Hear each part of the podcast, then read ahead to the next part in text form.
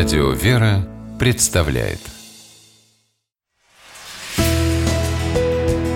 Литературный навигатор Здравствуйте! У микрофона Анна Шапилева. Наверняка каждому в детстве приходилось слышать страшную историю, которая начиналась таинственными словами «в черном причерном лесу».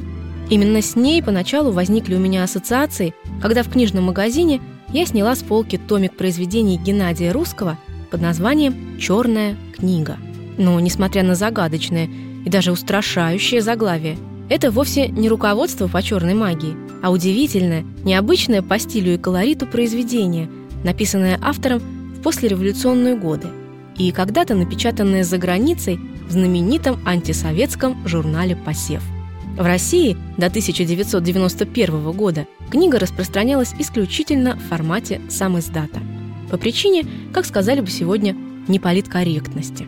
И все же «Черная книга» Геннадия Русского страшно далека от жанра политической агитки.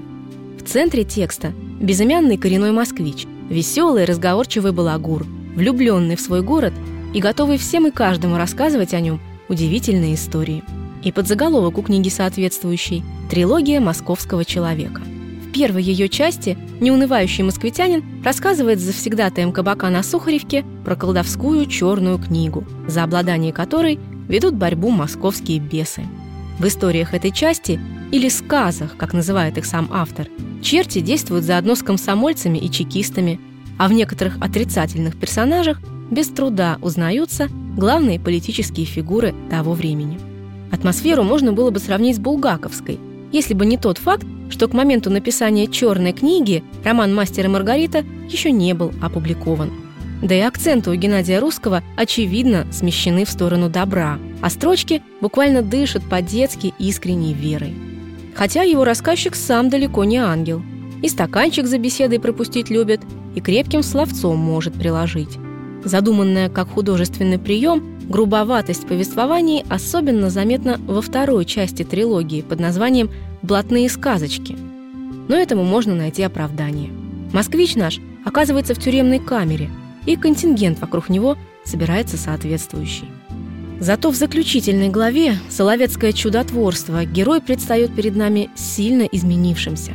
Сквозь шутки, басни и прежнюю ироничную интонацию прорывается боль за потерянную Россию – Перед неминуемой гибелью вместе с другими узниками Соловецкого ГУЛАГа московский человек изо всех сил пытается поддержать их, дать им надежду. Он рассказывает о святых и чудотворцах, многое претерпевших, но до конца сохранивших стойкость и веру. А вера самого героя даже при трагическом финале делает черную книгу Геннадия Русского одной из самых светлых книг на свете. С вами была программа «Литературный навигатор» ее ведущая Анна Шапилева. Держитесь правильного литературного курса.